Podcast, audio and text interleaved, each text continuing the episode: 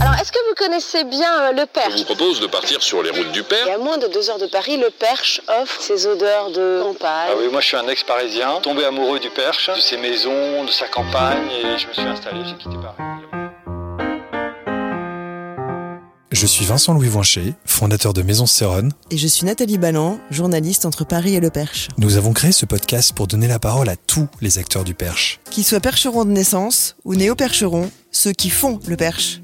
Depuis quelques années, de nombreux accourus sont venus rejoindre les rangs des arrivants, qu'ils soient simplement de passage pour les week-ends ou pour désormais y vivre. Et le parc regorge de personnalités inédites et de profils passionnants qu'il nous a semblé inspirant d'aller rencontrer. C'est ce que nous faisons à travers ce podcast. Et vous, serez-vous bientôt vous-même? Un inconditionnel du perching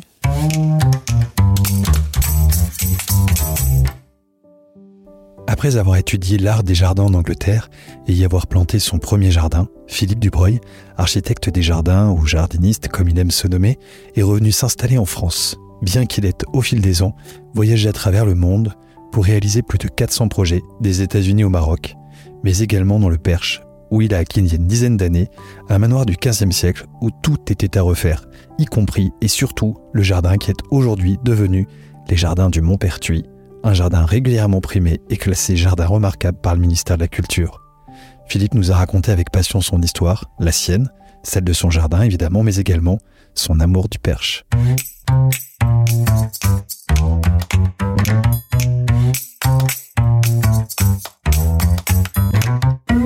Bonjour Philippe. Bonjour Vincent. Merci d'avoir fait le, le déplacement pour venir me retrouver ici à Maison Sérone. Euh, J'avais envie de te rencontrer parce que euh, ça fait déjà très longtemps que j'entends parler de toi, depuis que je suis dans le Perche, euh, également de ton jardin, qui est un jardin remarquable, on en parlera tout à l'heure. Et je trouvais qu'il était très intéressant de te rencontrer parce que tu as un parcours assez atypique. En lisant ton CV, on se rend compte que tu n'étais pas à l'origine destiné à travailler dans les jardins. Euh, donc j'avais très envie de te rencontrer et que tu nous parles de, de cette histoire. J'ai lu que tu avais fait des études d'histoire de l'art et que tu n'avais évidemment pas initialement prévu de faire carrière dans les jardins. Est-ce que tu peux nous raconter ton parcours et comment t'es arrivé finalement à cette vocation? Alors en effet, j'étais, euh, j'ai commencé, j'étais fils de fils de médecin de campagne. Ouais. La voie était plutôt toute tracée euh, selon mon père et j'avais une mère qui elle était une vraie férue de, de jardin. Et donc il m'a donné ce, ce goût-là. Et je me souviens quand j'avais 7 ans, mon, j'ambitionnais d'être euh, créateur de, de roses. Et c'était, euh, je sais pas pourquoi, enfin, c'est un truc qui, qui est Quand même resté. une attirance pour le présent. jardin alors déjà. Il y avait une attirance pour les jardins. En fait, il y a un petit atavisme familial sur la botanique, puisque j'ai euh, mon, grand-père était pharmacien, ma- mon arrière-grand-père aussi, D'accord. et j'ai un arrière-grand-oncle qui a découvert les huiles essentielles et qui en a fait une très grosse entreprise qui existe toujours, qui est un truc multinational maintenant, qui fournit tout le monde. Et donc avec une vraie connaissance ben, donc des plantes, de la botanique et des, lieux de culture, que ce soit au Maroc ou dans le sud de la France avec la, la lavande. Donc il y avait un petit atavisme familial. Et moi, on me mettait le médecin sans me botter qu'à moitié, puisque en fait, j'ai jamais vu mon père quand j'étais petit. Et l'idée, c'était quand même d'essayer de bah, de pas faire que bosser, c'est aussi de se faire plaisir, même si le métier de médecin est beau et que c'est on est proche des gens et qu'on aide. C'était moins mon truc. Enfin, j'étais, euh, il faut faire beaucoup de maths. J'étais pas amateur. hein, J'ai envie de, faire quelque chose un, peu plus ar- artistique. Et donc, euh, j'ai plutôt mis un peu de temps après mon bac à me décider sur ce que j'avais réellement envie de faire. Je commençais à Paris aux arts appliqués pour euh, dans l'idée de devenir peut-être designer automobile. Et puis très vite, je me suis rendu compte des limites de, de l'exercice avec euh, toute contrainte qu'il y avait pour dessiner une voiture, les, les pénétrations dans l'air. Enfin, c'était très physique et pas très, pas très artistique. Oui, finalement final. c'était encore des maths. C'était encore des maths. Et finalement, donc j'ai embrayé sur l'histoire de l'art qui m'avait toujours plu. J'ai fait un bac philo et art et euh, après ma licence, j'ai fait mon service militaire au sein du, du musée de l'armée comme attaché de conservation. Je me suis rendu compte que j'étais vraiment pas fait pour être enfermé entre quatre murs. C'était un très bel endroit, les Invalides. C'était euh, une belle expérience. Sauf que le cumul ministère de l'Éducation, ministère de la Culture, ministère de l'Armée, c'était juste quelque chose de tellement indéboulonnable, enfin que rien n'était, euh, rien ne pouvait bouger. Et moi, j'avais pas mal de latitude. Ben, Je faisais beaucoup de recherches pour pour des consulats ou des ambassades ou pour la garde républicaine quand ils faisaient des expos. Donc c'était vraiment intéressant. Mais je me suis rendu compte que euh, c'était pas mon kiff. Hein, c'était pas d'être euh, d'être euh, même dans un très bel, très beau lieu, d'essayer de faire conservateur de musée. Bon, je sais pas, voilà. Je, me suis dit bon, je vais essayer de, de, trouver une autre voie. Et j'ai eu la chance d'avoir euh, en fait, de rencontrer de deux personnes qui m'ont vraiment mis le pied à l'étrier, qui étaient des passionnés de jardin, qui m'ont euh, fait découvrir que d'être jardinier, c'était pas seulement de faire des petites rocailles pour les, amis de ma mère, un peu ce que je voyais en province, c'était aussi d'avoir une vision un peu plus euh, élégante et harmonieuse du, du bâti, du, du, jardin, de tout ce qui pouvait se passer entre, entre les deux. Et de, voilà, et ce sont souvent de belles rencontres entre les propriétaires et la, la partie végétale. Tu parlais de, l'histoire euh, de ta famille, le fait que euh, ton père était médecin. Justement, comment ton entourage a réagi quand tu as décidé de te lancer comme ça dans, euh, cette carrière dans le jardin? Parce que là, tu nous as parlé de tes études, des études d'histoire de l'art, si j'ai bien compris. Ensuite, tu en es venu au jardin, mais même déjà, les études d'histoire de l'art, c'était pas forcément ce que, ton père avait imaginé pour toi. Comment, la famille a réagi dans, dans le choix de ses études? Alors, ça a été un peu compliqué, en effet, parce qu'au lycée, après la seconde, j'avais fait une formation très classique, anglais, allemand, latin et grec ancien. Donc, vraiment, plutôt, on peut partir sur des études euh, probablement mathématiques ensuite. Puis, très vite, en seconde, je me suis rendu compte que c'était pas ce que j'aimais. Et, euh, et j'ai bifurqué sur une partie littéraire, ce que j'étais réellement, parce que j'ai toujours aimé dévorer depuis que je suis tout petit. Euh, j'ai une mère, ma maman, en plus d'être une amoureuse des jardins, était une amoureuse du livre. Et à la maison, je pense que toutes les pièces étaient tapissées littéralement sur le plafond de, de, livres anciens. Et de, donc j'ai pu, moi, à foison, euh, pêcher dedans pour, pour lire et m'évader beaucoup. On n'avait pas, pas la télévision, donc c'était vraiment un contexte très 19e comme, comme éducation, mais ça m'a permis, moi, de, de, voyager et de sortir de ma petite vallée euh, de la Romanche, qui est un lieu un peu, un peu sinistre à côté de Grenoble, euh, et de, de, voir autre chose. Donc euh, voilà, le côté artistique. On a eu l'opportunité dans notre lycée d'avoir une, une première qui s'appelle euh, une première A3, qui était philo et art, qui était la première, euh, première de cette sorte dans, notre lycée, qui était un lycée plutôt matheux et, maths, et physique, où il y avait 100% de réussite en bac euh, S et D, ce qui s'appelait à l'époque les bacs bon, de, scientifiques.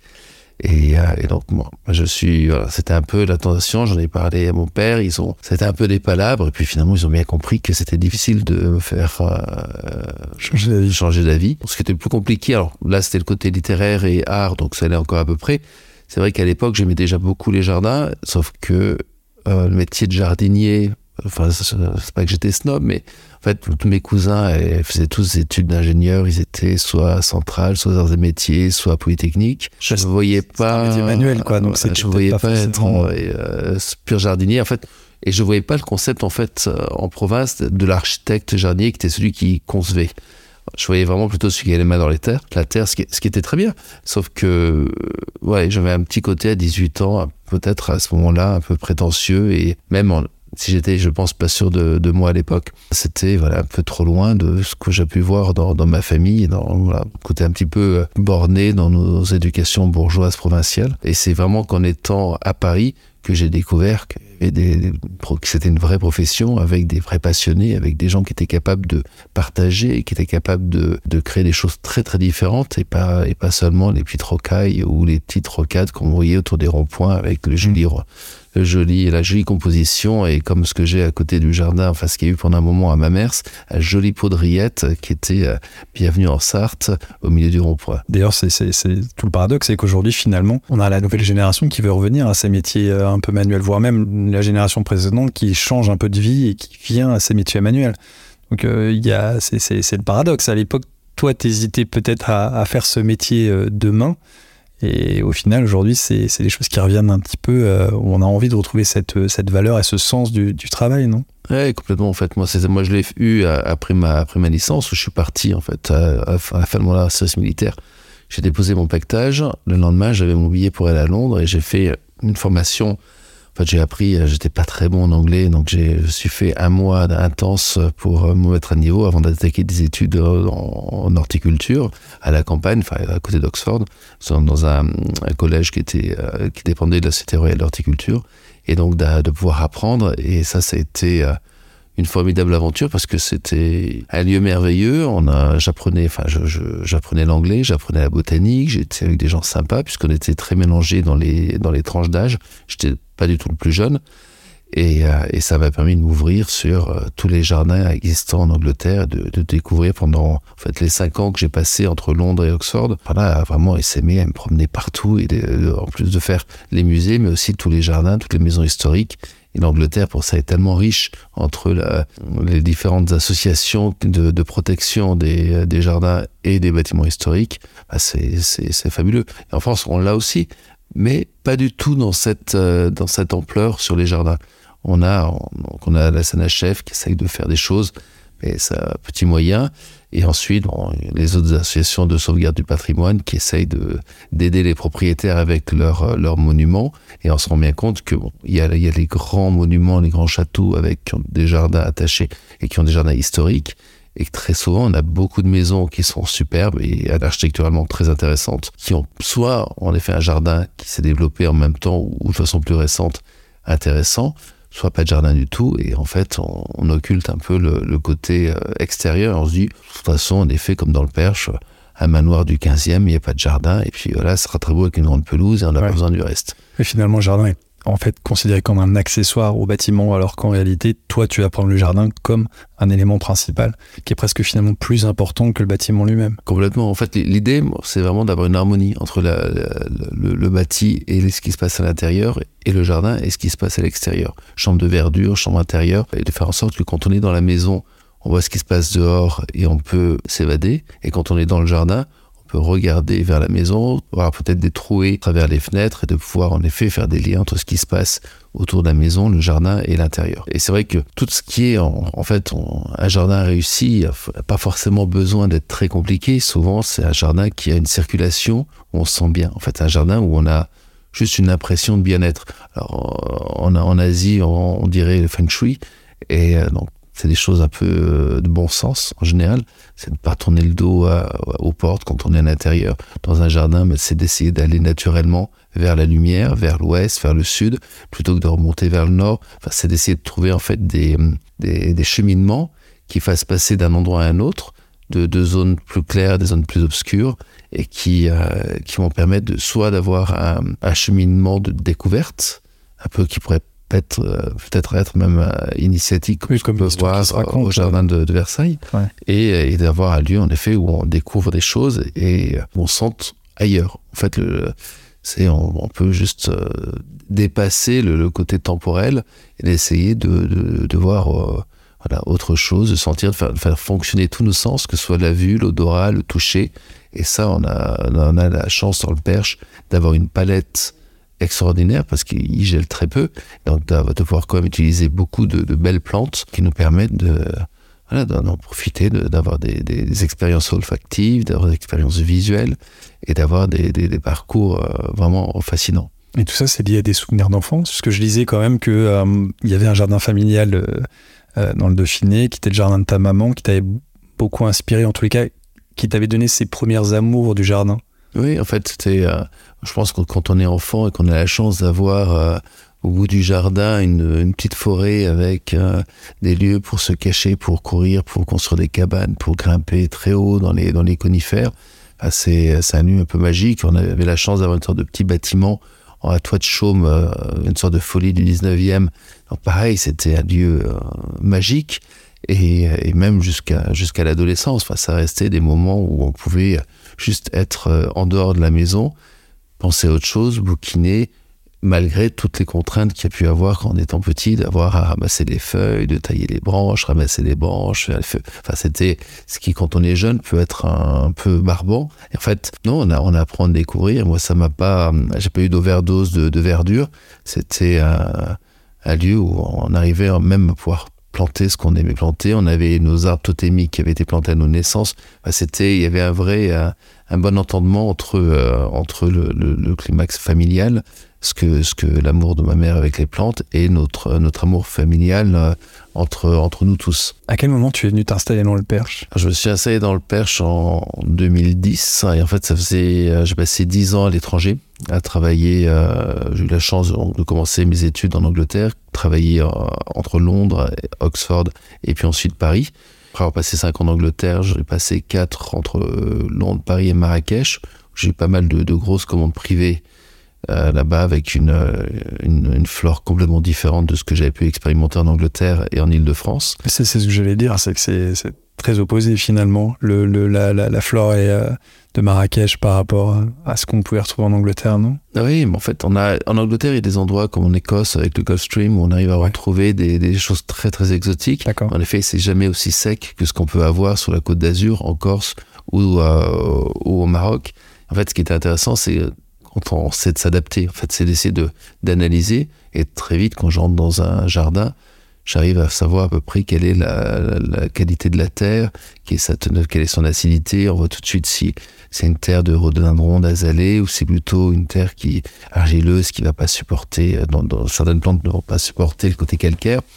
Donc euh, c'est un peu la même chose avec le, Maroc où on avait en fait des, des, terrains très très sableux, des températures très dures, même si on est capable d'arroser beaucoup puisqu'on a la chance d'avoir des sous-sols avec les, neiges de l'Atlas et beaucoup de beaucoup d'eau qui permettent d'arroser. Moi j'ai toujours aimé ce contraste entre découvrir ce qui pouvait se passer dans un jardin en Île-de-France ou en Bretagne ou sur la Côte d'Azur ou en Angleterre au Maroc. J'ai aussi travaillé au Gabon, donc c'était complètement équatorial avec des précipitations incroyables. Pas du tout sec, très luxuriant. Euh, j'ai travaillé à Los Angeles, j'ai eu la chance d'aller faire un jardin en Turquie. Donc, toujours pour des clients privés avec des, des, moments de grâce quelque part où en plus de découvrir les lieux, de découvrir un propriétaire, en, tout cas des, des propriétaires de, de, de jardins et de maisons, de découvrir des ambiances complètement différentes. Euh, moi, ça m'a permis d'enrichir un peu mon, mon langage de, de, de, plantes et de, et de créateur, parce que c'est les, les couleurs, c'est les textures, et, euh, j'aime beaucoup en fait dessiner des, petits pavillons, des petits bâtiments extérieurs qui seront rehaussés avec des, couleurs un peu un peu étonnantes comme des rouges blazer ou des jaunes, parce qu'on voit beaucoup un peu dans le jardin, jardin anglais. Ou de euh, d'expérimenter ensuite des, les terrassements, les les, les enfin, et j'ai un grand amour des, des bassins de nage et des bâtiments qui peuvent être autour des piscines. C'est-à-dire justement d'essayer de relier ce qui se passe autour d'une piscine, ce qui est souvent un lieu de très convivial et très agréable dans une maison, avec tout ce qui se passe autour et de faire en sorte que voilà, on a l'impression que le, le, la piscine ait toujours été au sein du jardin et que le jardin ait toujours été là au sein du bâtiment. C'est un petit peu ce qu'on peut avoir l'impression de ressentir quand on regarde ton jardin, dont le père justement dont tu veux nous parler, mais on a un peu l'impression qu'il a toujours été là, alors qu'a priori ça n'a pas été le cas de ce que j'ai pu lire, donc tu vas pouvoir nous en parler. Mais l'installation dans le perche, ce qui est paradoxal, c'est que c'est vraiment l'opposé de ce que tu pouvais voir à, à Marrakech. Pourquoi le perche alors? Alors le perche, tout simplement parce que au, après ces dix ans de, est à l'étranger, euh, j'avais vraiment besoin de, de, de, me créer euh, des racines quelque part, de créer un jardin. En fait, j'allais, euh, j'avais la chance avec mes clients de faire le, le tour des, des salons de jardin, enfin des, des fêtes des plantes. J'avais tellement envie d'expérimenter, d'acheter des choses pour moi, d'essayer de voir comment ça pouvait pousser. Et ça, c'était une telle frustration de ne pas pouvoir le faire. Enfin, de, je le faisais pour mais elle. les autres, mais finalement et, pas pour euh, toi. Et en fait, au bout d'un moment, j'avais découvert le perche en étant, quand j'habitais encore en Angleterre, en 2000, c'était en 2004, ouais, 2003-2004, j'avais trouvé que les, ces collines très douces, les, ces maisons d'architecture magnifiques, avec toutes ces pierres très dorées, ces petites toitures en tuiles. Enfin, c'était, ça me, ouais, ça me parlait. Pour moi, c'était les Cotswolds, qui était le petit village dans lequel j'avais la chance d'avoir une, une, petite longère Ouais. près, près d'Oxford, au nord, d'Oxford. Voilà, j'ai eu une sorte de coup de cœur, comme le coup de cœur que j'avais dans, les, dans les Cotswolds, avec Là où tu avais planté ton premier jardin. là où j'avais planté mon premier jardin en, en Angleterre. Et, sauf que euh, le problème des Cotswolds, c'est qu'on est à une heure de Londres et c'est juste impossible d'acheter quoi que ce soit tellement c'est cher. Et, et l'idée était de trouver quelque chose pas trop loin de Paris, à deux heures maximum, où je puisse faire les, allers-retours parce qu'on a toujours quelque chose dans le, enfin, on va dans, le Dauphiné, mais le Dauphiné c'est loin et c'est rude l'hiver, c'est compliqué et puis de, tenir un jardin quand on n'est pas prêt, c'est pas, c'est pas simple. Donc là, l'idée, en effet, le, Perche était deux heures de Paris, la proximité, euh, l'authenticité, des bâtiments beaux, des, euh, ouais, vraiment, et des, gens sympathiques et authentiques. Pas de, pas de, pas de chichi, pas de, on est, on est pas, moi, j'ai, pas mal travaillé à côté de Deauville, à côté de Beaumont-en-Auge, qui sont des lieux très parisiens, très élégants, une campagne très peaufinée, des jardins, en effet, avec des propriétaires qui dépensent beaucoup d'argent pour avoir des endroits très beaux mais peut-être pas ce côté authentique qu'on peut retrouver dans le Perche. C'est, très joli, Beaumont-en-Auge, mais c'est peut-être trop parisien, il y a peut-être trop de monde, je sais pas. C'était ce que j'aimais dans le perche, c'est qu'en fait la plupart des, des, copains percherons, enfin parisiens accourus, ils font leur miel, ils essayent de faire leur cidre, ils font leur jus de pomme. Enfin, la plupart du temps, ils sont un peu les mains dans la terre, ils essayent d'avoir les mains un peu sales. Ils y vont, enfin, ils, ils essayent en tout cas.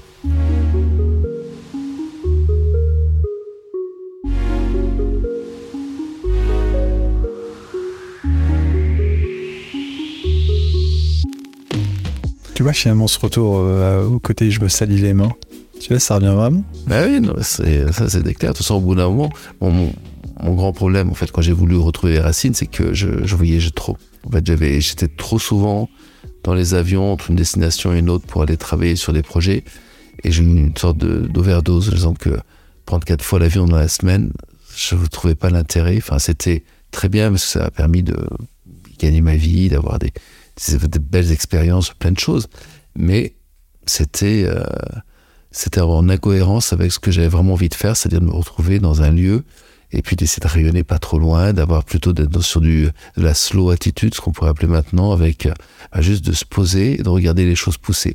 Et en effet, donc il y a, il y a 12 ans, quand on a découvert cet endroit, le, lieu, enfin c'est un, un, vieux manoir percheron du 15e qui a été complètement oublié. Mais quand on arrivé là, enfin, du manoir, il restait pas grand chose. Et franchement, il fallait avoir beaucoup d'imagination pour même imaginer que ça pouvait être un, manoir. Moi, ce qui m'a séduit, c'est qu'il y a une très grande grange avec deux doubles portes. Et ça, ça a été tout de suite le coup de cœur sur le lieu. Enfin, et le fait que ce soit placé en lisière de forêt, enfin, c'était, il n'y a pas de voisins. Et on est un peu sur les, le contrefort du, Perche, le tout début du Perche quand on arrive du, du sud, parce qu'on est la première commune percheronne, Chemilly. Et, euh, et c'est voilà, on est juste en, en, début, on commence à être dans ces petits villages charmants avec le bois de Clinchamp en face, la forêt de Belém pas loin, très vallonné, mais pas encore les jolis vallons qu'on peut retrouver autour de Nocé, autour de Rémalard, euh, et avec euh, quelques haies qui ont encore résisté au, au remembrement. Où là ça a été, ça fait un mal terrible en fait dans nos campagnes puisqu'on s'est retrouvé avec des champs gigantesques. Et là on est encore, on a, on a l'agriculture très basante, mais on a encore beaucoup de haies. Et ça a été la première chose que, que j'ai faite en, m'installant. Ça a été de planter, premier hiver, ça a été de planter 1000 euh, mètres linéaires de, de, de haies autour de la propriété pour, que, euh, pour se protéger des vents, principalement. Des regards, pas vraiment, parce qu'il n'y a, pas de, a pas de voisins et qu'il y a quelques chemins de promenade. Mais voilà, c'était pas l'idée d'être de, d'être dans sa tour d'ivoire. Et, euh, et, voilà. Puis ensuite de, de débuter, des, des, en fait, le mois on a signé l'achat, enfin, qui était le mois de juillet, l'agriculteur qui vendait, en fait, lui, il avait quatre fermes. Pour lui, c'était une ferme qui était en train de s'effondrer, qui, qui lui coûtait beaucoup d'argent. Donc, s'en débarrasser. Et je pense qu'il n'a aucune idée de la valeur architecturale du lieu. Enfin, voilà, c'était. Tant mieux, peut-être. Oui, tant mieux. il savait, il connaissait la valeur vénale pour les Parisiens. Oui, ça connaît. un peu moins la valeur architecturale. Mais bon, là, c'était une fermette, enfin, c'était pas vendu. Malheureusement, il y a que, 4 hectares. J'aurais aimé avoir un peu plus parce que j'aime les chevaux et que la conciliation entre les pâtures et le jardin ne fonctionne pas toujours euh, facilement. Bon, pour l'instant, donc sur les euh, donc sur les 4 hectares, il y a à peu près 2 hectares de jardin, 2 hectares de pâture. Et, euh, et très vite, en fait, là, donc l'agriculteur, lui, nous a laissé, si vous voulez venir les week-ends, il n'y a pas de problème. De toute façon, entre la promesse et la vente, donc on a pu euh, commencer à venir désherber, enfin se rendre compte. Moi j'ai commencé à dessiner, à prendre mes relevés, à sentir les lieux. Et pendant trois mois, bah, j'étais sur place à, voir où est-ce que j'allais pouvoir intégrer mes zones de jardin. Et très vite, donc l'été qui a suivi la signature, en, août, j'ai sorti, j'ai fait venir ma table à, dessin. Et dans un, dans un coin de bâtiment qui était à peu près abrité, j'ai commencé à dessiner. Et fin août, j'avais fait mon plan. Et en fait, ce plan, c'était celui qui enfin, c'est vraiment ma colonne vertébrale du jardin, et j'en ai pas changé. C'est resté. Alors après, il y a les, grandes lignes, et tout ce qui est autour se remplit, se modifie, il y a des champs de verdure que j'ajoute, enfin, il y a plein de, plein de choses qui se développent. Mais la structure est, est restée depuis ce temps-là, ce qui m'a permis, en fait, très vite, quand on a commencé nos travaux, puisque c'était une ruine, il n'y avait rien du tout. Enfin, sur ce terrain-là, il devait y avoir une aubépine, un charme bicentenaire, un poirier qui doit pratiquement avoir un siècle, et c'est tout. Tout le reste, c'était de la ronce, quelques noisetiers, et donc il a fallu euh, nettoyer les, haies de ronces, replanter, enfin transplanter les noisetiers pour les mettre en pourture de, de haies, et puis planter. C'est ce qu'on a du mal à imaginer maintenant, tellement, en fait, ça, ça, a bien poussé, les terres sont riches, et en, en 10 ans, enfin, le jardin, il, il commence à être mature. Je trouve qu'un jardin, il faut peut-être plutôt 20 ans pour être vraiment très beau. Mais ce que j'allais te demander, en fait, euh, au, bout de combien de temps on peut estimer qu'un jardin est, mature? C'est quoi C'est 20 ans, c'est ça? En fait, au bout de 5-6 ans, si le jardin est bien planté, on commence déjà à avoir une jolie structure. Un jardin mature, oui, c'est une vingtaine d'années. De toute façon, on voit les, beaux jardins dans le Perche, c'est les jardins qui ont 30 ans. D'accord. Parce que le tien a une dizaine d'années. Pourtant, quand on, quand on le voit, on a la, on a la sensation qu'il est là depuis toujours. C'est ça qui est assez incroyable dans ce que tu as fait. Parce que je, lisais quand même qu'à l'origine, tu as une cour de 4000 mètres carrés qui était euh, finalement une grande prairie euh, avec des bâtiments à U, ton, manoir du 15e, en fait, qui, entoure euh, cette prairie. On a du mal à imaginer qu'il y a une dizaine d'années, c'était une prairie qui avait rien du tout. Parce que quand on voit aujourd'hui ce que c'est devenu, on a l'impression que ça a toujours été là, même les, petites fontaines, etc. les, niveaux aussi qui ne sont pas les mêmes, il y a eu un énorme travail de terrassement également, j'imagine. L'idée était donnée, cette impression que les, bâtiments sont à leur place, les jardins sont à leur place. On a, dans les jardins, il est toujours intéressant d'avoir des, des, vues différentes, c'est-à-dire de sentir avec une altimétrie autre, de pouvoir monter sur des terrasses, descendre des escaliers. En fait, ça fait partie du cheminement. Et, euh, et donc, pour casser un peu ce côté gigantesque de cette cour de 4000 euh, mètres carrés, ce qui est énorme pour une cour de manoir, euh, l'idée était de la, diviser et de, moi je divisais en, trois en trois parties. Une partie cour, cour de ferme, cour, d'entrée, basse cour, une partie roseraie avec de chaque côté des grandes, des une grande allée avec euh, une centaine de rosiers de chaque côté, des gloriettes sur lesquelles s'accrochent les rosiers lianes, et des bancs en dessous pour pouvoir se reposer à l'ombre et avoir les, vraiment les effluves de, de parfum de rose, et puis la partie un peu plus formelle devant le manoir, qui est cette broderie d'osmante avec le, bassin euh, central, avec les quatre petits jets d'eau qui rappellent les, quatre fleuves du paradis, qui était pour moi un peu la, source originelle du, du jardin, c'est vraiment le cœur névralgique, qui euh, est situé sur, son axe principal, en fait, sur sa colonne vertébrale, qui est un axe est-ouest parfait entre le donc lever du soleil, manoir, coucher du soleil, qui, qui est en contrebas en fait sur les bois de Clinchamp. Et, tout ça, ça contribue en effet parce que je pense que les, les, dimensions sont justes. En fait, c'est la notion de volume, un peu comme en architecture quand on travaille dans des pièces. Quand les pièces sont bien réussies, on a l'impression que c'est ça a été construit comme ça, c'était joliment construit, et il y a une réelle harmonie entre entre notre taille d'homme en fait. Alors je vais pas reprendre les les, les, les, écrits de Corbusier qui pour moi sont peut-être pas forcément les plus les plus justes sur le côté harmonieux, même même si c'est quand même un peu la, la, façon dont l'homme se tient dans son environnement. Je trouve que en effet dans un jardin, l'homme a sa la façon de se de déambuler, de se tenir, d'être debout, de d'interagir, de de voir et d'essayer de faire en sorte de, de, gommer un peu les aspérités, de faire en sorte qu'on ait une sorte de, de douceur et de, oui, de, de douceur et de bien-être pour qu'on ait envie, juste envie de s'asseoir et d'entendre le bruit de l'eau, de sentir le parfum des rosiers, de d'entendre les oiseaux, d'être juste au bon endroit au bon moment. C'est vraiment une histoire de sensation, de, de sens. Oui, de perception. Voilà, c'est la perception. J'allais te demander comment tu travailles quand tu crées un jardin.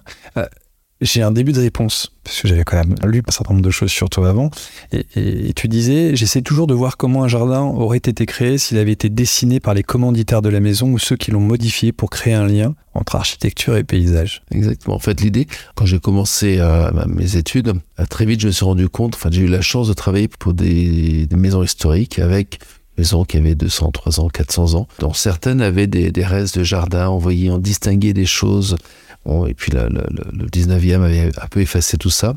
Et toutes les parties trop compliquées, les parties formelles, tout ça avait été supprimé après-guerre parce qu'on n'avait plus de personnel pour entretenir. Et donc j'ai fait une formation à Londres qui, euh, qui s'appelle euh, Restauration des jardins historiques à la session d'architecture et qui nous a vraiment donné les clés pour comprendre un paysage.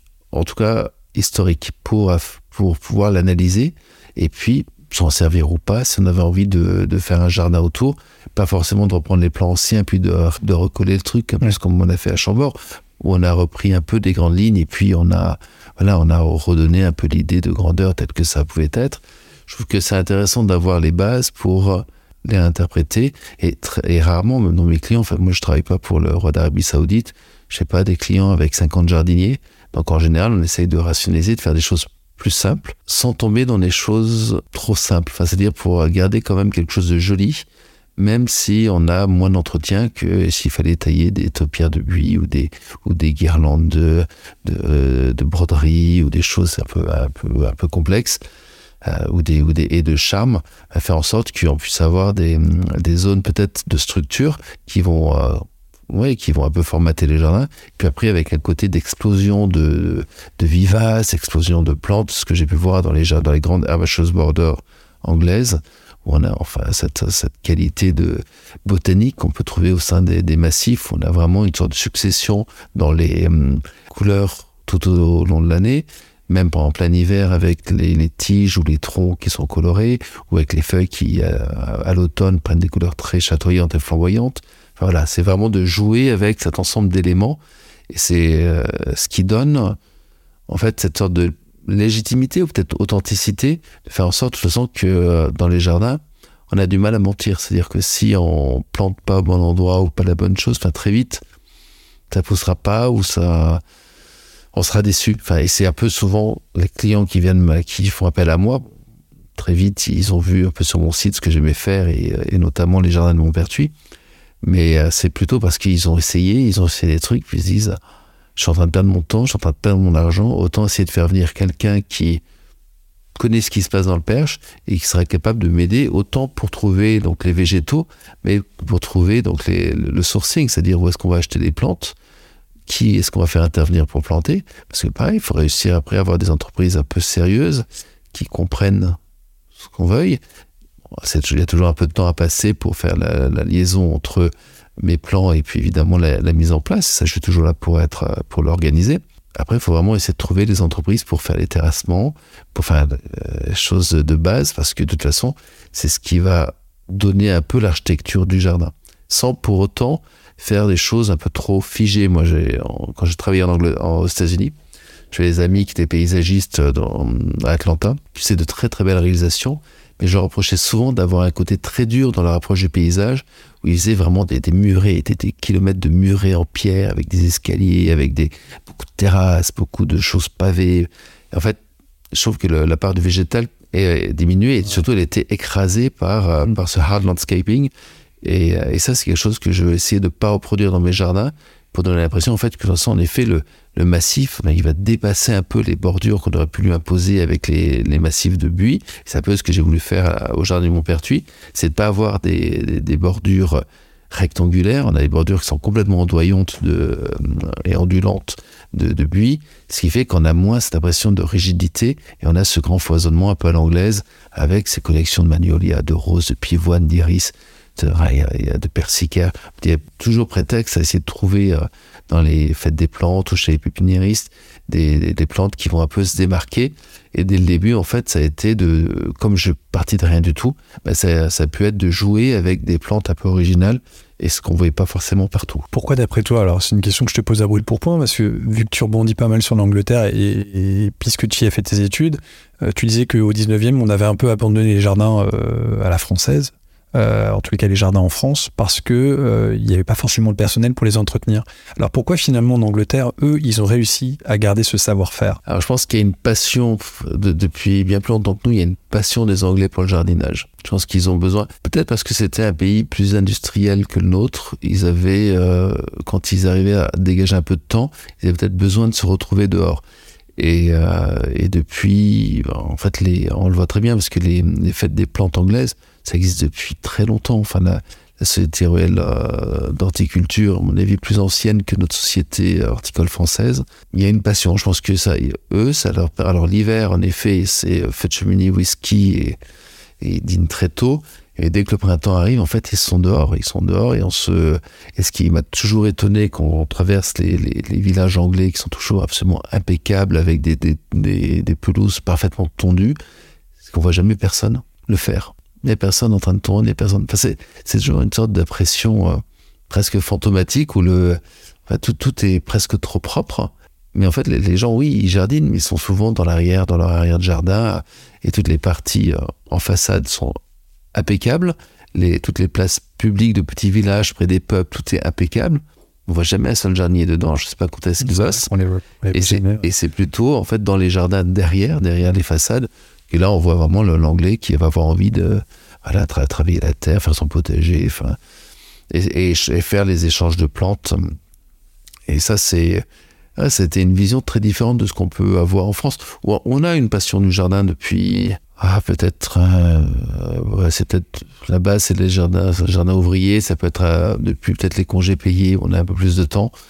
Mais c'est peut-être ouais, depuis, peut-être les années 50, on a un peu plus de, monde dehors, enfin de, passion pour c'est plus partager. Récent. Et c'est plus récent. Je pense qu'on a au moins un siècle de, différence entre le, cette passion anglaise pour les jardins, où en fait on échange, où on, on essaye de, découvrir, même si en France on a, on a eu de très grands botanistes, des très grands explorateurs qui ont rapporté euh, des, choses, mais, mais c'était peut-être plus régalien, je ne sais pas. Là, c'est euh, c'est en effet autre, euh, autre chose. Quand tu parlais tout à l'heure aux États-Unis de, tes amis paysagistes, toi en fait tu ne te définis pas comme un paysagiste, tu te définis plutôt quoi? Comme un architecte des jardins, non? Oui, en fait le, terme que j'avais trouvé euh, quand j'ai commencé à travailler c'était jardiniste. Ouais. Était, alors, on m'a souvent dit qu'est-ce que c'est que ce néologisme? C'est un peu absurde. Mais non, regardez dans le littré, c'est un terme qui existe déjà au 18e. Et en fait, il existait peut-être déjà à fin du 17e. Et le nôtre aurait pu se prétendre jardiniste, parce que lui, il était vraiment euh, passionné de jardin, mais un concepteur, avec, avec des idées, avec une articulation spatiale des, des jardins, et souvent un lien symbolique, un lien un peu euh, ésotérique ou, euh, ou même euh, mythologique, ce qui permet de donner un peu de pigment, en fait, un peu de piment dans les, dans les jardins et d'essayer de, de, de, créer quelque chose un peu plus intellectuel.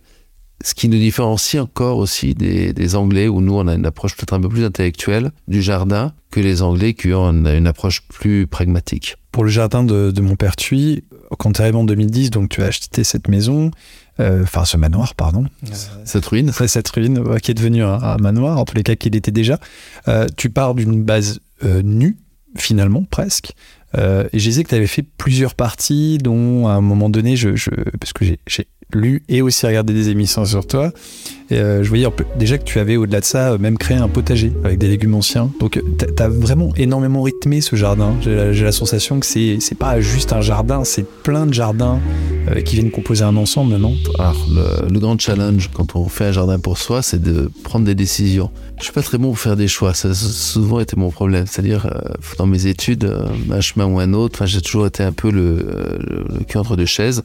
Et là, dans, dans les jardins, quand j'ai commencé à dessiner, je me dis, mais si je fais ça, ça va empêcher de faire autre chose. Si je fais ça, c'est une direction que je prends. Comment est-ce que j'essaie d'intégrer cet autre type de jardin que j'aimerais créer? Enfin, il y avait de toute façon, la, première étape de mon jardin, c'était le potager. C'était la première chose que j'ai plantée. Pour moi, un jardin sans potager, c'est pas vraiment un jardin. Enfin, il y a le côté vivrier, le côté où on, voilà, on vit, enfin, on, on, plante des choses qui vont pousser, qui vont nous permettre de se nourrir. Et en plus, intégré à ce jardin, moi j'ai mis beaucoup de, de, de, jardins bouquetiers, euh, beaucoup de plantes à couper, avec des pivoines à couper, des roses à couper, des, iris à couper, pour pouvoir faire des bouquets et pour en plus attirer les abeilles pour pour, euh, pour polliniser donc les, les légumes. justement et donc euh, voilà le, potager pour moi c'était l'autre c'est le deuxième cœur. Il y a le cœur un peu plus intellectuel plus formel devant le manoir qui est ce, cette broderie d'osmante ensuite en effet il y a le, le, potager qui fait 800 mètres carrés j'ai fermé de murs,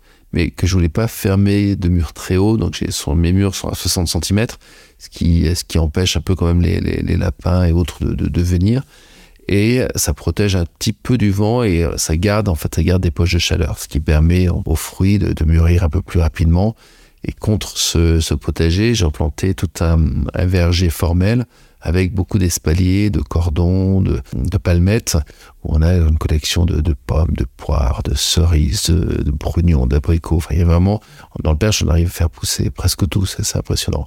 Et les, euh, on a même des, euh, on a des, des kakis qui sont un peu des, ces, ces gros fruits dorés qu'on voit en plein hiver qui réveillent, euh, qui un peu cette partie du jardin mais j'ai des grenadiers qui font des fleurs de grenade. Bon, malheureusement, pas de, pas de fruits. C'est pas grave, c'est vraiment. L'idée, c'est d'avoir un côté fruits, mais un côté fleurs, un côté amusant, un côté. Enfin, c'est, c'est, oui, justement, d'essayer de casser la monotonie des, des, des, des mornes journées de grisaille d'hiver et de pouvoir, quand on est dans le jardin, bah, continuer à avoir une structure. Et ce que j'aime, en fait, même en plein hiver, c'est quand, voilà, cet hiver était un peu difficile, il a fait froid, et comme une sérieux coup de vent avec des arbres cassés, des branches cassées, enfin, c'est toujours, c'est, euh, c'est toujours un, pas un, éternel renouvellement parce qu'il faut on renouvelle pas parce qu'à partir du moment où ça commence à pousser, ça prend place et chaque année ça devient de plus en plus beau. Mais voilà, il faut il faut quand même passer du temps à, tailler, tailler, tailler. Et beaucoup en fait, tous mes arbres fruitiers, tous mes pommiers sont, taillés tous les deux ans pour qu'ils restent avec une forme de d'ombelle. Enfin, j'ai fait volontairement le choix de les planter assez serrés pour qu'ils soient bien droits, pour créer une sorte de masse, mais en les ratiboisant tous les deux ans pour leur donner une, une forme d'arbre, euh, oui, d'arbre un peu comme un, joli petit logo parfait du, du pommier, tel qu'on peut l'imaginer, et puis d'avoir ensuite des mélanges de collections de plantes, de pouvoir abriter au sein de, donc des, des pommes, puisqu'on a une collection, une collection de, de, pommiers anciens, percherons et normands. On a, plus d'une cinquantaine de variétés différentes. Ça nous permet de créer notre jus de pommes et notre site qu'on a fait pour la première fois cette année et qui est plutôt réussi. Ça, c'est dans le genre la chance du débutant. Enfin, qui est, qui est, qui est, qui est buvable. Donc, qui est qui est même pas mal. Et voilà, c'était euh, tout de façon, de façon un peu empirique, avec euh, les conseils d'un ami éleveur de percherons qui lui a fait pendant des années son cidre, et donc qui permet d'être un peu moins perdu dans ce dans ce process. Mais voilà, c'est ce que je pense beaucoup de Parisiens euh, essayent de retrouver en venant s'installer dans le Perche, c'est de se retrouver une vraie valeur, enfin une vraie une vraie authenticité, une vraie raison d'être. Pourquoi est-ce qu'on est sur Terre? Qu'est-ce qu'on vient y faire? Et en étant dans le Perche, moi j'ai l'impression de pouvoir essayer de créer un peu de beau de le partager, puisque dès, le début, l'idée était quand même d'ouvrir les jardins et pas de se retrancher derrière une muraille. On aurait pu dire, sans franchement, euh, on n'a pas envie de voir de monde et on se fait notre jardin que pour nous. Ah non, ça a été plutôt de, de dire, on va partager, partager le, les idées, partager les choses qu'on aime, euh, qu'on aime, et de pouvoir donc accueillir le public tout l'été, du mois de mai au mois de septembre, c'est moi qui suis là, donc les, samedis et dimanches, et j'ai fait des rencontres fabuleuses. Sans parler des, groupes, des groupes horticoles ou des passionnés botaniques qui, qui eux réservent dans les, en général au mois de mai pour avoir donc les, floraisons de, fin de printemps, mais de, de pouvoir justement échanger et de, rencontrer d'autres passionnés de jardin et de pouvoir se dire voilà ce qu'on est capable de faire en en 10 ans et, euh, et c'est que le début, parce que là, en fait, là, pour l'instant, sur, euh, sur l'ensemble de la propriété, je fais peut-être un deux tiers. Les deux tiers du jardin, il y a encore un tiers à l'arrière du manoir où je voudrais créer un, jardin japonais. Mais là, il y a des gros travaux de terrassement parce que je crée un vallon un peu, un peu mystérieux dans lequel il y aura une collection d'érables, des choses un peu amusantes avec des pins, des, des pins nains. Et puis, des parties un peu plus de terrasse à l'italienne. Je voudrais créer une piscine, enfin, un bassin qui soit plus un, un bassin nage, mais qui soit comme un bassin d'ornement et pas une piscine et puis des, euh, une collection de vallées à l'anglaise avec des arbres à fleurs qui permettent de continuer la, promenade actuelle et d'avoir quelque chose un peu plus doux.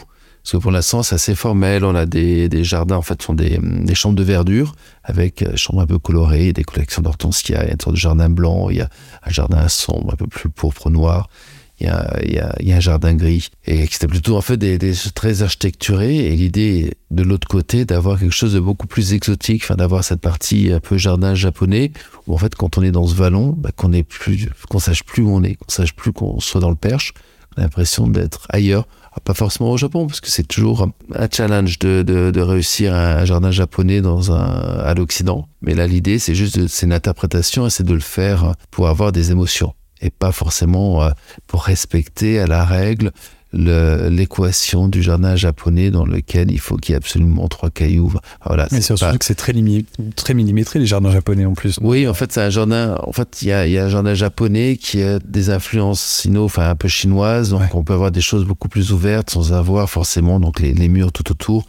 Et à euh, moi, il y a un, un jardin qui m'a fasciné au Canada sur l'île Victoria qui s'appelle Birchall Gardens, qui est un jardin japonais, mais d'une grande beauté et très naturel, avec des petits, petits cours d'eau, enfin des choses magiques. Et c'est ce que j'aimerais essayer de, de, de, retrouver dans ce futur jardin. Mon jardin, enfin le jardin de mon père Thuy, c'est un peu le lieu où je synthétise tout ce que j'ai pu voir dans le monde, en fait, dans, dans, mes voyages et dans les jardins pour essayer de, de, le reproduire, mais pas en faisant des sortes de pastiches, de petits jardins calés. Tiens, j'ai pris un petit jardin japonais, un petit jardin anglais, un petit jardin de fleurs, un petit jardin ci.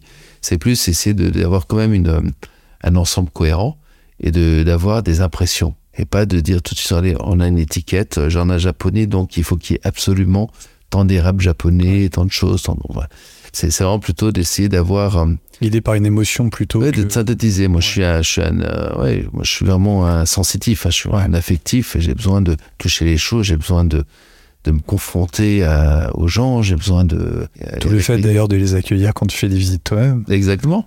C'est ce besoin de transmettre aussi ton, ton, ton savoir et, et, ta passion. Oui, besoin de raconter un peu l'histoire. Parce On entend qu'en la passion en tous les cas là. Ouais, c'est- Quand on parle. On, on sent que oui, moi c'est quelque chose qui me voilà qui, qui est important et quand on a eu la chance et l'honneur de recevoir le label Jardin remarquable, c'était pas un challenge que je me suis mis en commençant à planter le jardin. Enfin, c'était pour moi c'est une très belle reconnaissance d'un travail. Euh, il y en a eu d'autres. hein. J'ai j'ai vu que tu as eu pas mal de récompenses. Déjà, la, la toute première, c'était. Tu parlais de ton potager tout à l'heure, parce que tu disais que le potager, c'était sans doute un des éléments essentiels pour toi dans ton jardin. Tu avais quand même eu euh, le plus beau potager de France en 2014, par exemple. Donc, des, des prix, tu en as quand même eu un certain nombre. A il- priori, il. Et c'était, il était tout jeune à l'époque. Enfin, c'était vraiment en 2014. Il, il avait trois ans mon potager. Donc en effet, mais c'était eux ce qui leur a plu. C'était, en effet, je pense que c'était une rencontre. Les, les jurys, enfin, ça a été les échanges qu'on a pu avoir et le projet de, de l'ensemble. Et, euh, et même si le jardin était pour moi était pas, il était planté, mais était loin d'être abouti. Et c'est vrai que c'était sympathique avec des gens charmants. Puis on a eu la chance d'avoir le prix de Bon Plan ensuite. Et à la base, euh, moi j'ai vraiment essayé de faire en sorte que tout soit raisonnable euh, sur un point de vue écologique. C'est-à-dire que tout- toutes mes toitures, en fait toutes mes autres toitures sont récupérées. J'ai j'ai beaucoup de citernes qui me permettent de stocker l'eau, pouvoir réutiliser pour l'arrosage. Mon système d'assainissement est un système canadien complètement écologique. Enfin, il y a vraiment tout, tout a été pensé pour avoir le moins d'impact possible. Mon système de chauffage, un système de bois déchiqueté, c'est pas du tout des palettes, enfin c'est vraiment du bois déchiqueté, c'est l'agriculteur du coin qui rabassait tous les 15 ans, qui les broie, qui les fait sécher. On a une sorte de coopérative dans laquelle, dont on fait partie qui permet de nous permettre d'acheter en fait des volumes et donc de pouvoir nous chauffer. Et ça pour moi c'est euh, important. Enfin c'est de se dire voilà, j'ai pas de a pas de c'est pas de honte, mais c'est plus de se dire voilà, on, on a une empreinte carbone qui est euh, qui est limitée. Euh, on arrive en fait à faire en sorte que on utilise assez peu d'eau en choisissant les bons matériaux, on paille beaucoup, ce qui évite l'évaporation. Puis euh, on a moins de travail de, désherbage. C'est vraiment voilà de, de, créer un lieu euh, qui est le plus éco-responsable possible, idéal, enfin où on- voilà, on est moins, on n'a pas de tricherie, même si je sais que le problème d'avoir des prix, d'être présent, d'être très publié, un peu l'impression de le grand Dubreuil avec son jardin, on entend un peu trop parler de lui, alors que moi je suis plutôt quelqu'un en fait simple et en effet, bon, je mesure 1m94 donc j'en impose et ça j'y peux rien. Enfin c'est euh, J'essaie toujours de dire, voilà, j'en impose certes, mais euh, mon truc, c'est pas du tout d'être le premier de la classe, ça n'a jamais été mon truc. Et c'est plutôt d'essayer de faire des choses bien, de faire un lieu dans lequel on se sente bien. Et oui, et d'accueillir le public avec un vrai, un vrai, un vrai échange. Et pas du tout d'être le premier partout et d'avoir le plus beau jardin du Perche qui a aucun intérêt. Enfin, l'intérêt, c'est d'être de nombreux jardins dans le Perche à ouvrir au public pour euh, faciliter les, déplacements, pour avoir des, groupes botaniques ou des groupes horticoles qui viennent de l'autre bout de la France en se disant oh, c'est génial, il y a 15 jardins à visiter dans le Perche. On y va, on y va parce qu'il y en a 15 et c'est pas parce qu'il y en a un plus beau que les autres.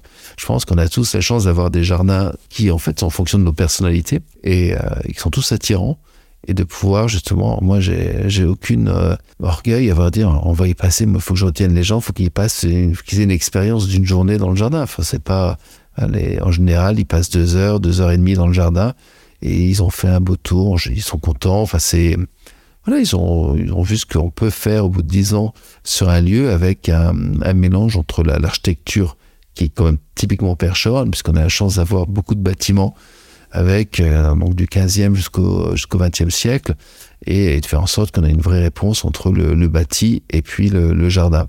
Et même et, même s'il n'y avait pas eu ce bâti, ben, on peut quand même créer des jardins qui sont exceptionnels sans avoir des manoirs ou des on arrive à- tout, tout, tout est possible au sein des jardins. Et c'est ce qui est beau. Et chaque, chaque jardinier a un côté, euh, son, c'est sa, sa passion, sa création. Et c'est sûr que on est fier, on est fier de, ce qu'on a pu, euh, de ce qu'on a pu faire.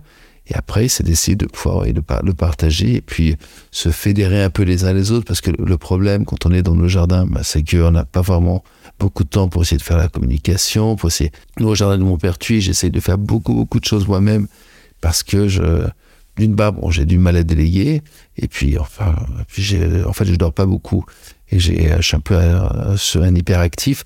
Voilà, je, gère de front les, événements, parce qu'on fait des concerts, on essaie de faire des expos, et toujours j'essaie de maintenir une vraie qualité de, propositions d'artistes euh, ou de d'événements pour essayer de garder quelque chose qui est de la gueule, euh, qui, se tienne, comme l'ensemble en fait de mon travail professionnel vis-à-vis des clients ou de mon travail au sein du jardin avec euh, toujours on trouve des, on apporte des, des artefacts dans les jardins on va pouvoir ajouter quelques jolies sculptures quelques jolis bancs enfin, c'est toujours en perpétuel euh, développement. Et ça c'est ce qui est amusant c'est que c'est jamais fini. Alors une maison bah voilà vous décorez une maison. Quand elle est décorée soit vous la vendez soit vous enlevez tout et vous refaites quand vous en avez ras le bol un jardin c'est plus compliqué. Je trouve qu'un jardin on le plante. Et ce qui est beau c'est de voir pousser. C'est pas de se dire malheureusement la, mode à Paris c'est quand on, on essaie de faire des plus-values on va faire un, un bel joli appartement avec jardin on refait un jardin et puis celui qui arrive derrière bon il n'aimera pas le jardin donc il va dégager le jardin pour faire quelque chose. Et ça c'est un peu antinomique par rapport à ce que j'essaye je, de faire dans les jardins où on se dit bah, moi j'ai eu la chance dans, dans je sais pas je vais faire peut-être 400 projets dans ma, carrière pour l'instant. Et euh, sur ces projets là en fait j'ai la chance d'être en contact avec pratiquement tous mes clients et de continuer à aller les voir de passer du temps avec eux d'être reçu et de voir les jardins se développer c'est un peu comme mes bébés. Mmh. et ce qui est amusant c'est que dans certaines propriétés on sait très bien que on fait un plan de gestion sur les 200 prochaines années. Et quand on a des, des arbres un peu remarquables qui existent déjà on va planter à côté d'autres arbres remarquables qui eux le seront dans 100 ans. Quand il faudra abattre euh, celui qui sera venu en sera parvenu en fin de course. Et ça c'est fascinant parce qu'il faut voilà faut juste avoir un peu d'imagination et être capable de rêver. Et ça c'est un peu ce qui nous manque peut-être dans notre société euh, consumériste où il faut qu'on ait un peu tout tout tout tout de suite. Et, euh, en fait l'image nous apporte une satisfaction immédiate alors que quand on rêve on se crée nos propres rêves on se crée notre propre image. Et souvent on est quand même plus euh, plus satisfait d'avoir pu imaginer que d'être tout de suite mis devant un écran ou une image faite soi-disant pour nous sur mesure et je trouve que dans le perche on est encore un peu on est loin de ces euh, fabrications sur mesure d'images ce qui est ce qui est très chouette. Merci beaucoup parce que c'était vraiment passionnant. Rappelle-nous à quel moment on peut venir visiter ton jardin? Donc les, les jardins rouvrent avec la journée du neurodon le, le 7 le 6 et 7 mai. Ouais donc ce sera le, samedi et le dimanche. Et ensuite tous les week-ends jusqu'à la fin du mois de septembre. Samedi et dimanche de 14h à 18h et, euh, et après sinon pour les groupes euh, sur rendez-vous très facilement sur le site des jardins. Et puis en retrouver sur euh, sur instagram les jardins montpertuis et facebook où on essaye de publier les, événements qui, qui en, vont se dérouler euh, au sein des jardins. Et là cette année on espère avoir un atelier cyanotype au mois de juin pour le, rendez-vous au jardin. Une exposition d'une artiste marie militech euh, pour les pour l'été et une présentation donc des travaux de cyanotique en septembre pour les journées du patrimoine. Il y a quelques concerts qui sont en cours de de, préparation. Donc voilà on a la chance d'être très relayé par le père chez ouest france donc d'avoir des correspondants qui euh, qui relaient l'information ce qui est toujours très agréable.